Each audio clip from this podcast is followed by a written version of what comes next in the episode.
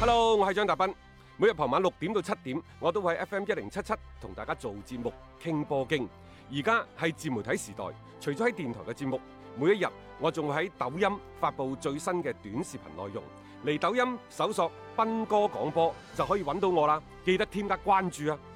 另外，歡迎大家關注我嘅微信號碼，方便隨時交流。敲重點，唔係公眾號，係個人號啊！微信號碼係一三四一六三六孖五九八，一三四一六三六孖五九八。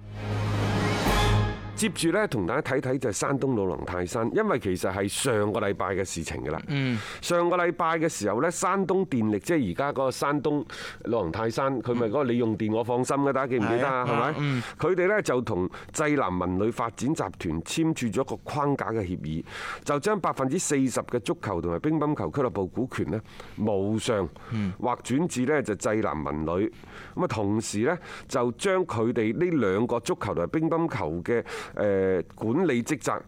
亦都劃咗俾濟南文旅，嗯亦就話誒、呃其實今後呃負責俱樂部嘅運營嗯嘅就係一個新嘅管理層，啊，濟南文旅呢邊，係就係濟南文旅呢嗯邊，同時呢，就撥埋個體育場過去，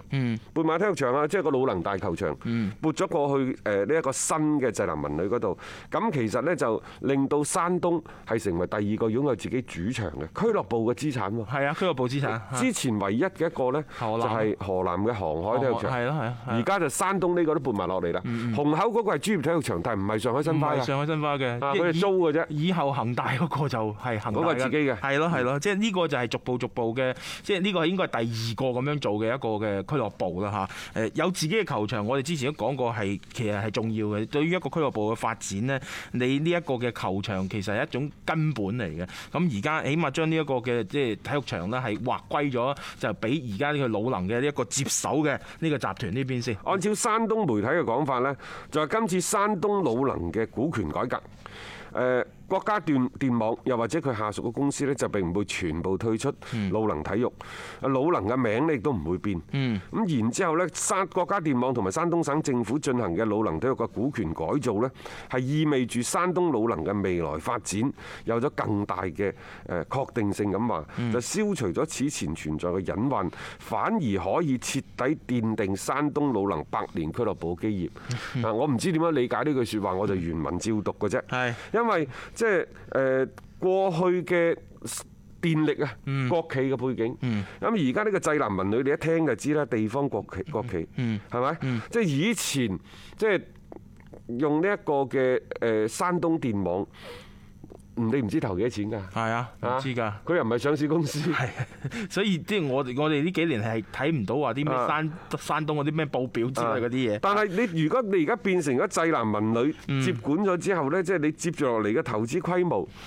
啊等等有幾大，你係啊未知㗎喎。啊！呢、個真係唔清楚啊嚇，即係你係咪好似以前咁樣樣咁大嘅力度再放喺球隊當中咧？定抑或係有所轉變咧？嗱，其實呢，你回顧翻廿幾年中國職業足球嘅歷史，我哋成日都話廠隊廠隊，嗯佢就係呢個意思。因為中國嘅職業足球從佢誕生之初，佢就唔係即係先築巢後引鳳，嗯佢係只鳳嚟咗啦，再慢慢圈個巢嘅啫。係亦就係先築巢後引鳳，就係我哋之前講嘅歐洲嗰啲百年豪門俱樂部，佢哋經過三四十年、四五十年嘅沉澱，嗯係喺身邊擁有咗少則幾萬、多則幾十萬、幾百萬嘅球迷有啊嗰個基礎喺度。然之後喺呢個基礎呢度呢，喺某種程度上，佢係時間換換空間，佢就係粉絲經濟。嗯，啊，嗯冇錯係因為我係呢隊波嘅球迷，呢個規模日漸球迷嘅規模日漸壯大咗之後，佢變得突顯出有市場價值，所以先至有贊助商啊，嗯係然之後先至有一啲資本運作啊、土豪先後嘅入主啊等等嚇。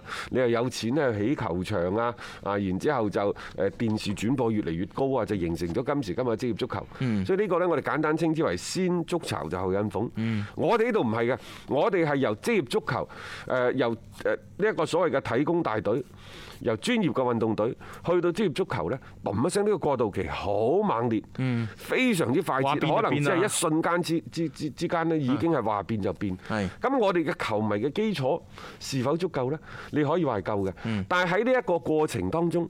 即係因為有企業嘅迅速嘅介入，佢個投入比過去呢數十倍甚至乎數百倍嘅增長，佢所換嚟嘅呢，可能係一個快速嘅改變，然之後向前推咗一大步。但係我哋好多球迷嘅基礎，佢相反係冇跟上。譬如話，可能即係你以前喺誒專業隊嘅時候，你睇場波就五蚊十蚊，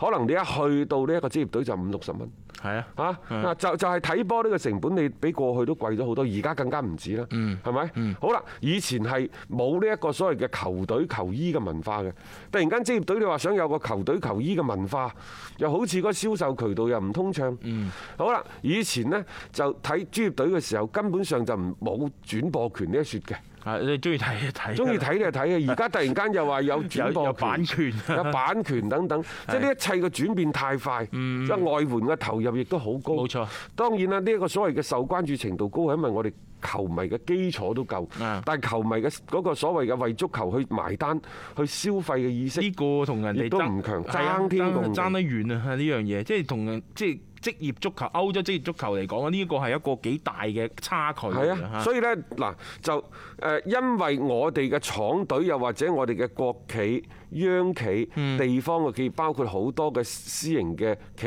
業、民企等等，紛紛介入足球。佢呢就係用呢個資本去推動中國足球嘅發展。但係同我哋中國足球嘅現狀，其實中國足球嘅現狀或者中國足球嘅實力仲喺度原地踏步。嗯但係嗰度呢已經資本推到你上天，已經嘅嗰隻豬呢已經飛咗起身。亦就係我哋節目成日所講嘅，就係廣大人民群眾對足球嘅嗰個美好嘅願望同現實嘅差距越拉嗯越越拉大越。大係。越拉越大，但係一方面呢，佢哋嘅收入又水漲船高，嗯各方面嘅矛盾重生，因為造成咗中國足球而家個非常之尷尬局面。嗯但係你冇理佢，現狀係乜嘢啊？就係絕大多數嘅中超俱樂部，應該講基本上係百分百，佢都係靠大股東嘅輸血導入。嗯基本基本係嘅，係啊，冇邊隊呢度呢有國企嘅錢，啊誒國企嘅錢好似山東咁係樣，以前嘅中信。中中信係係嘛啊？亦都有呢，就係背後嘅大金主啊，嗯所有嘅房地產嘅金主爸爸嘅錢。我哋成日攞恒大去講，就係恒大使嘅二三十億喺佢嗰度，其實真係唔算咩 錢，係啊，因為佢可能會搬翻兩百億、三百三百億翻嚟。 人哋嗰啲大項目啊，大項目啊嘛， 點同你呢個即係佢 佢將足球作為一個宣發嘅平台，係啊，你你推到廿幾卅個億，你足你中國足球已經話哇天啊天價，即 係即係我哋幾時一地雞毛啊！你走咗之後，實際上喺恒大或者喺啲大公司，陸地又好啊，嗯啊又或者係呢一個上港啊泰達等等，嗯啊呢啲都係國企嚟嘅，可能佢哋呢個係必要嘅廣告嘅支出，嗯但係我睇啱咗呢個平台掟咗呢啲錢，佢收到咗俾你掟嘅錢。嘅嗰個數倍嘅嗰個宣傳嘅效果啊你咁咪飛晒上天咯！冇錯啦啊，即係你咪造成一個畸形嘅收入咯， 同佢嗰個低下嘅足球技能，呢個係大家成日吐槽嘅地方啊嘛。誒，即係大家會覺得呢個係唔匹配嘅，但係事實上即係即係唔係話足球，即係踢足球咁簡單啦，即係佢個效果，佢嘅目的何在？嗱，當然你可以講下呢個國，誒我哋國企搞足球，從嚟都唔係呢一個盈利為目目的嘅。啊，我哋搞足球更多更多係體現一種社會責任感。我想同你講呢句説話呢，你講下就好啦。如果你真係將呢句説話掛喺口邊啊，人哋嚟抽正你嘅。你既然足球你體現嘅社會責任感，你點解將呢種社會責任感推向咗一個相對負面嘅情況？嗯啊，咁嗯相對負面嘅境界。點解就算係社會責任感，你點解推到啲球員嘅收入咁咁高？係啊，即係呢個影響嗰啲負面影響你唔計嘅啊嚇。嗯喂，魯能、上港，包括泰達，呢啲全部都係國企嚟嘅喎。係啊， 咁如果你要講係即係有啲咩唔好嘅地方嘅話，係咪你又要埋翻單先嚇？係啊，你話你誒體現嘅一種社會責任感，咁你就係要係咪要堅守自己一份嘅社會責任？嗯。然之後呢，你一邊高呼口號，另一邊呢就足球俱樂部運營嘅成本越嚟越高。然之後呢，你誒喐親呢就每年幾億，甚至乎廿億，咁樣去嘅投入規模。喂，呢啲二十個億。二十個億嘅投入，你都叫公益足球？你體現嘅係社會責任感。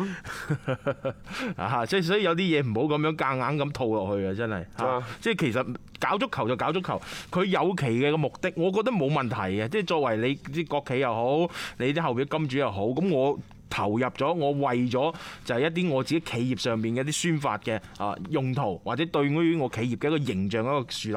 冇問題嘅。呢個你使咗個錢落去，你得到個回報就 O K 啦。其他嗰啲我覺得唔需要，即係搞到好似那麼你即係要一定要套一層外衣上去。我呢，我我哋成日喺節目當中講嘅呢，就係時間換空間。嗯，時間換空間呢，就國企你慢慢慢退出都好嚇。我希望呢，即係中信已經走咗啦。咁就而家掛個名，山東魯能呢度用三到五年嘅時間，你都慢慢慢退出，包括太太退出。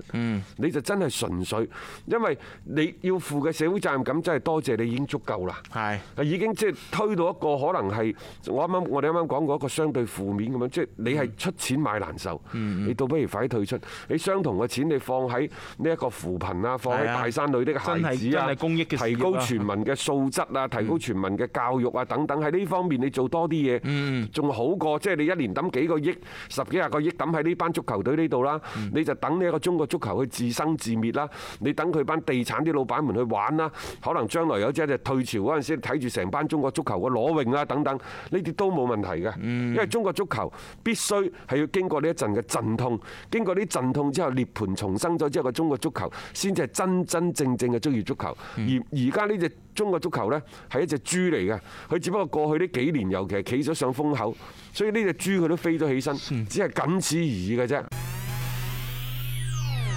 有擔當，有顏值，足球新勢力。做一場賽事呢，就同大家補充下嘅。前晚恒大喺天河體育場就同廣州富力又進行咗一場熱身賽，啊結果呢，就係雙方係一比一就打成平手。嗯，呢兩隊波呢，就係第三場嘅賽事，各自就一勝一平一負。嗯，但係呢，喺呢個過程當中，恒大就入咗三隻波。咁然之後呢，就嗰邊就入咗四隻波喎，係啊， 即係反正恒大嘅所謂咩防守咧，呢呢段時間俾人 即係放大嚟睇啦，即係覺得其實防線嗰邊好多嘅隱患啊，啊新嘅賽季會唔會成為咗一個漏洞所在之類嗰啲咧，都成為咗呢幾日咧媒體同埋球迷比較討論啊嘅焦富力點。入咗五隻波啊！啊，係啊，誒仲有一點呢，就係廣州恒大喺最近幾場嘅熱身賽當中呢，就